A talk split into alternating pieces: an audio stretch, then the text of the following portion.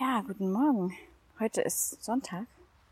Ich habe tatsächlich mal gedacht, ich nehme den Podcast mal an dem Tag auf, an dem er auch rauskommt, damit das Thema auch für mich noch irgendwie so nahbar und frisch ist. Weil heute ist es ein etwas anderes Thema, auch wieder total eingeschoben und was ich eigentlich gar nicht machen wollte heute.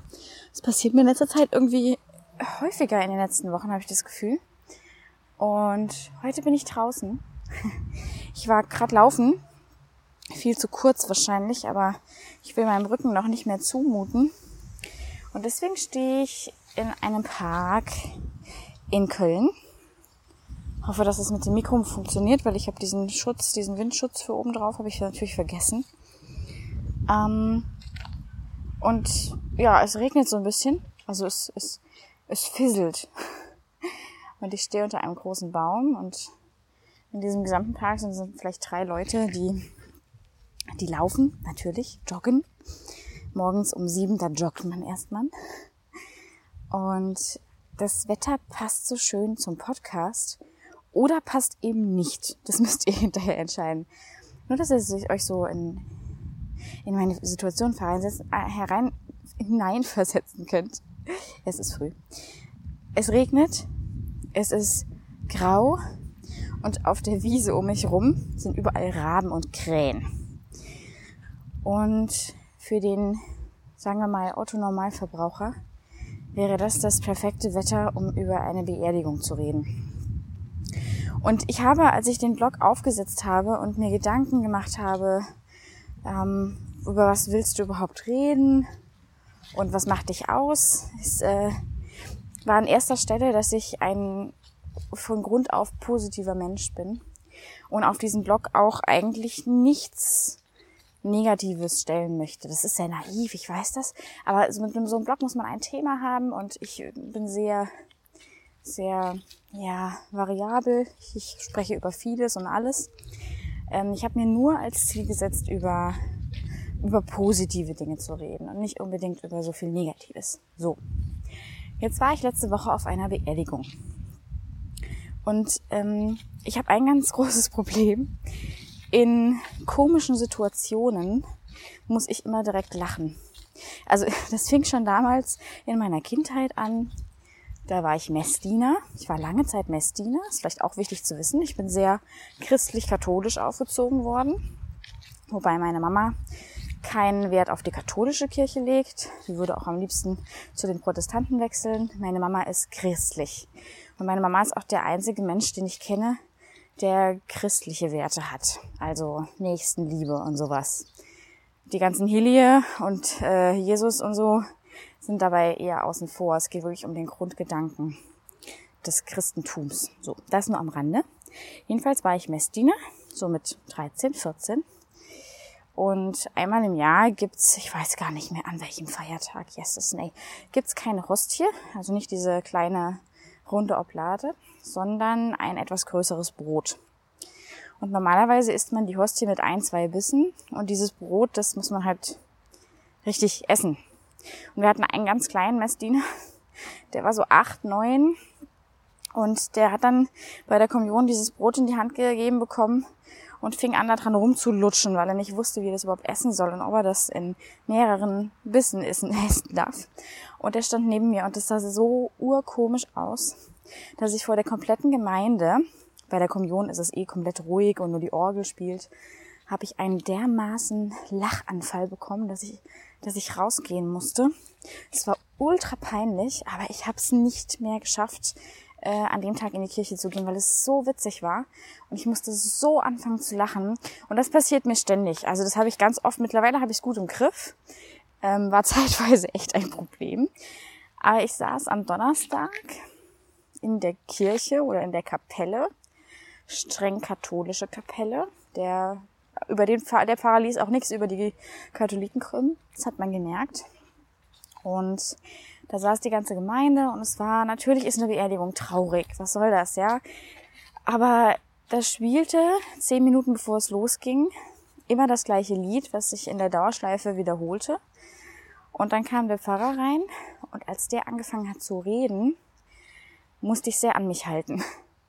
Ich finde, eine Beerdigung hat eine unfassbare Situationskomik. Erstmal steht da jemand da vorne, jemand, der den Verstorbenen oder die Verstorbene in der Regel gar nicht kannte. Das fand ich äh, strange. Und dann hat er ganz komisch geredet. Der hat äh, jedes einzelne Wort total betont und wir trauern heute um die Julia Nina, die sie ja alle kannten und sie war immer fröhlich. Ich fand es total strange.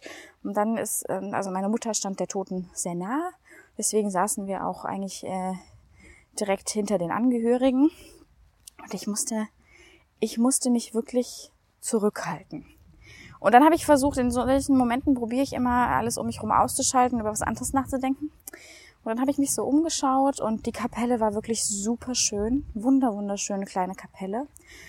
Ähm, ganz, ganz tolle Blumensträuße, ganz bunt, richtig schön dekoriert und gestaltet. Also es sah wirklich toll aus. Und doch saß ich in dieser Kapelle und habe mir gedacht, warum feiert man denn so den Tod seiner Angehörigen und nächststehenden Verwandten? Dann ging das so weiter. Dann war eine halbe Stunde Messe. Ähm, da hat auch nur der Pfarrer geredet oder eine Viertelstunde, so lange war das gar nicht. Und dann wurde die Urne genommen und wie man so kennt, in einer Prozession zum Grabe getragen und dann wurden dort nochmal drei Worte gesagt und danach ist jeder ans Grab und hat ein Blümchen hingelegt, wie man das so kennt, ganz klassisch.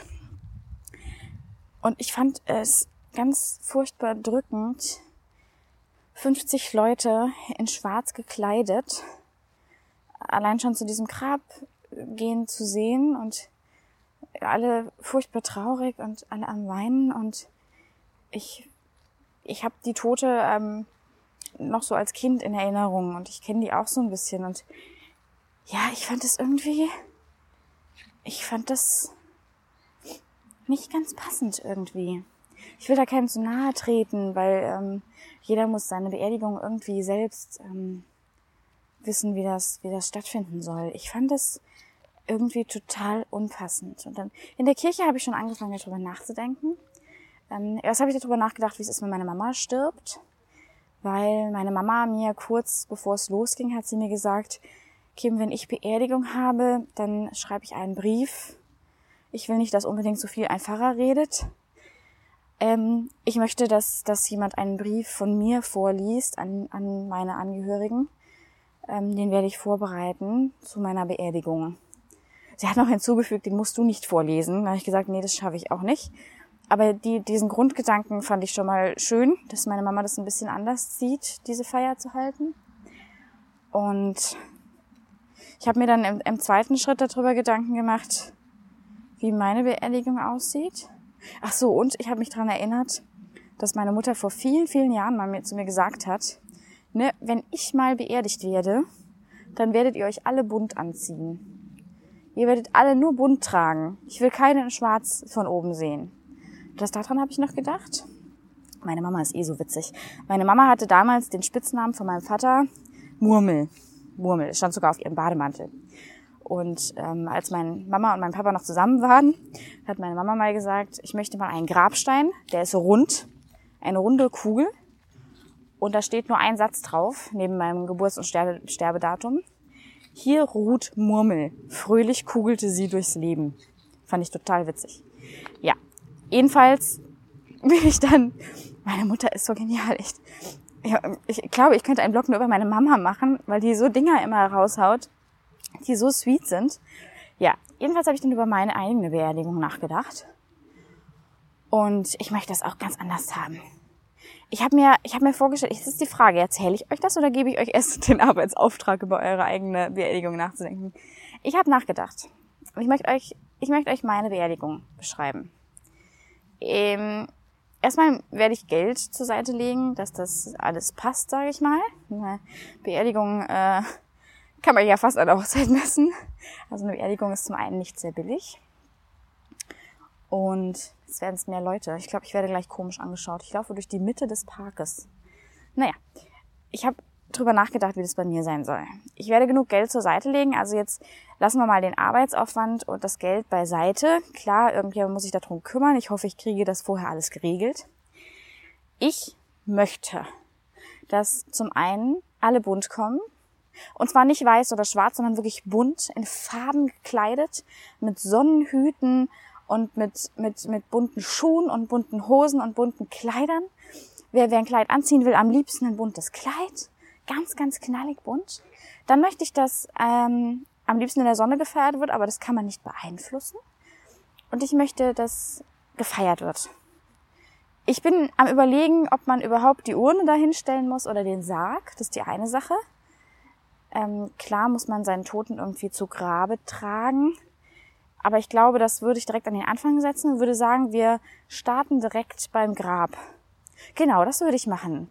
Ich würde sagen, wir starten nicht in einer Kapelle. Wir starten direkt am Grab, lassen die Urne runter. Ich will auf jeden Fall verbrannt werden. Was sollen die sich um so ein großes Grab kümmern müssen?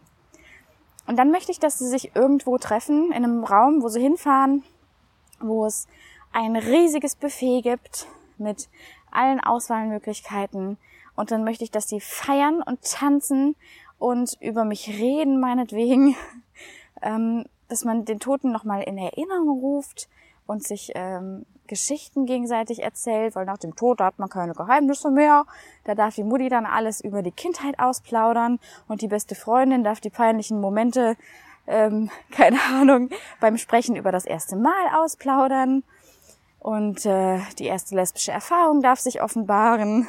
So Geschichten. So Geschichten will ich, dass dann da ans Tageslicht kommen und das ist vollkommen okay. Und dann soll man viel Kuchen essen und wenn die Stimmung am Kippen ist, weil der Zeitpunkt wird kommen, dann wird der Sekt ausgepackt und dann wird ordentlich Alkohol getrunken. So stelle ich mir meine Beerdigung vor. Optimalerweise im Freien auf einer riesigen grünen Wiese. Wenn, wenn wir richtig zu träumen anfangen, dann auf der Wiese, auf der ich als Kind immer gespielt habe, in meiner alten Heimat. Oder sogar in meinem alten Garten. Aber ich glaube, das macht die Familie, die da jetzt drin wohnt, nicht so ganz mit.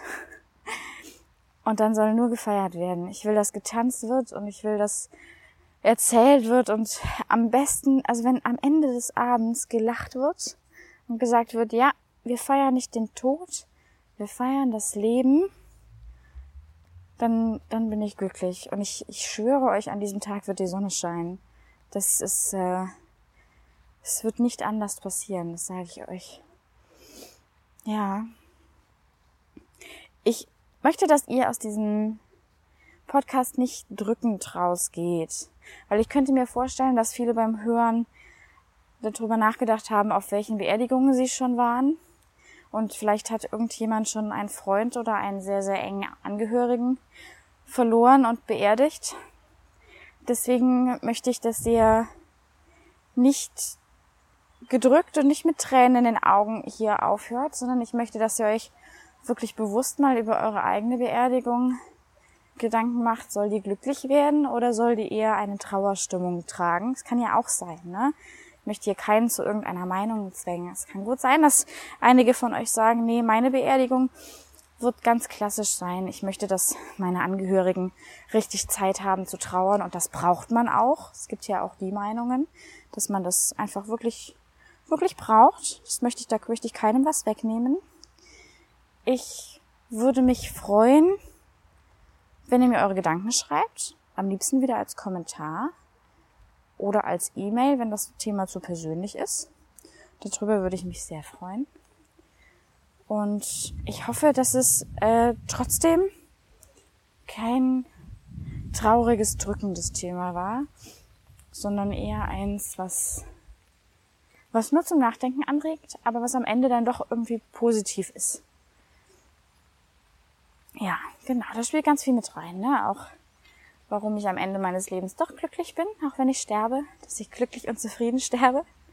Das hat meine Mutter auch bei der Beerdigung gesagt. Wenn ich jetzt sterben würde, dann wäre das nicht irgendwie cool oder so. Hat das meine Mama gesagt? Wer hat das denn? Irgendwer hat das letztens gesagt. Wer war das denn noch? Ich weiß nicht genau, wer es war. Es kann meine Mama gewesen sein. Wenn ich jetzt sterben würde, dann wäre das nicht cool, aber ich habe mich mit dem Gedanken schon auseinandergesetzt und ich könnte für mich sagen, ja, ich habe ich hab was erlebt. Es ist okay jetzt. Also jetzt zu sterben, wenn es jetzt so sein soll, dann muss ich das akzeptieren und kann das auch akzeptieren. Wenn du so stirbst, dann brauchst du keine Trauerfeier zu halten. Überspitzt gesagt, ja. ich bin gespannt auf eure Meinungen. Haut raus. Vielleicht sehen das ja ein paar Leute ganz anders und möchten wirklich in Schwarz trauern und in Weiß heiraten. Ah, über Hochzeit sprechen wir beim nächsten Mal. Kann ich direkt anhängen. Wie wollt ihr heiraten? Wir, wir kippen das Thema einmal. Wie wollt ihr die Geburt eures Kindes feiern? So, nee, reicht. Heute ist nur Beerdigung. Ich glaube, beim nächsten Mal sprechen wir über Hochzeit. Das ist auch ein sehr diffiziles Thema. So. Ich äh, schaue in, eine sehr, in einen sehr grauen Park. Ich glaube, ich fotografiere euch den gleich noch, auf, auf äh, dem ich hier rumgelaufen bin.